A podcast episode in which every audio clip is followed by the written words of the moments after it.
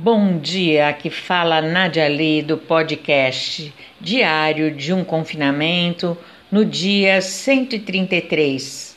Não chove, tudo seco aqui em Bauru.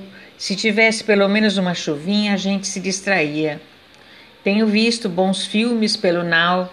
Eu indico A Despedida, Green Book, Eu, Daniel Blake, Bacurau e De Quem é Este Sutiã.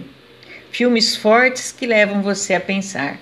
Meus atores preferidos são Audrey Tutu, Javier Bardem, Antônio Bandeiras, o incomparável Richard Gere, Cristina Yang, Paulo Gustavo, Mônica Martelli e Fábio Porchat.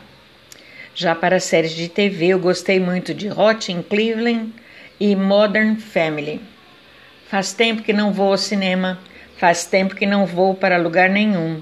Me dá um ódio, minha criatividade, desculpa, minha criatividade está terminando. Parece aquela caixa de bombom suíço que minha cunhada me trouxe. Você vai comendo e deixa dois para uma ocasião especial que acontece quase que imediatamente. Já me reinventei várias vezes, está botando uma Nádia meio chatinha, dessas que pega um paninho toda hora para limpar aquela manchinha. Já repararam como eu gosto de usar palavras no diminutivo? Houve uma época em que eu aderia aos superlativos, depois cansei. Minha filha é advogada e usa português corretíssimo. Afinal, todos os advogados são assim. Eu gostaria que ela tivesse prestado concurso para juíza. Acredito que seria bem justa e teria um bom desempenho. Mas quando criança você perguntava: "O que você vai ser quando crescer?" E ela respondia imediatamente: "Motorista de caminhão dos bem grandes." Quando eu era criança, eu acreditava que seria uma médica pediatra de sucesso. Tornei-me atriz, diretora de teatro, coreógrafa e fotógrafa. Às vezes algumas incursõezinhas por cinema. Tudo a ver.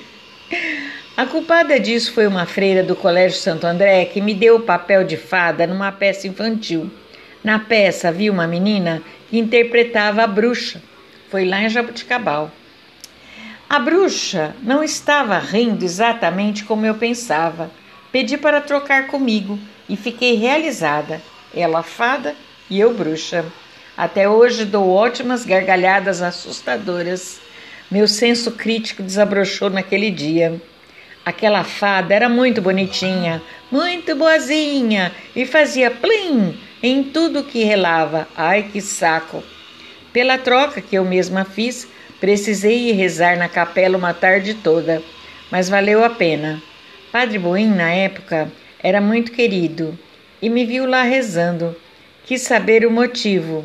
E quando eu contei, ele me disse que a sua risada de bruxo era muito potente também e deu duas das grandes risadas na capela. Aquilo ecoou demais, foi top. Ele era uma espécie de noviço rebelde. Gosto das pessoas fora de série.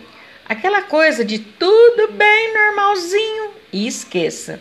Vontade de rir como a bruxa e acordar o prédio todo. E são apenas 6h55 da manhã.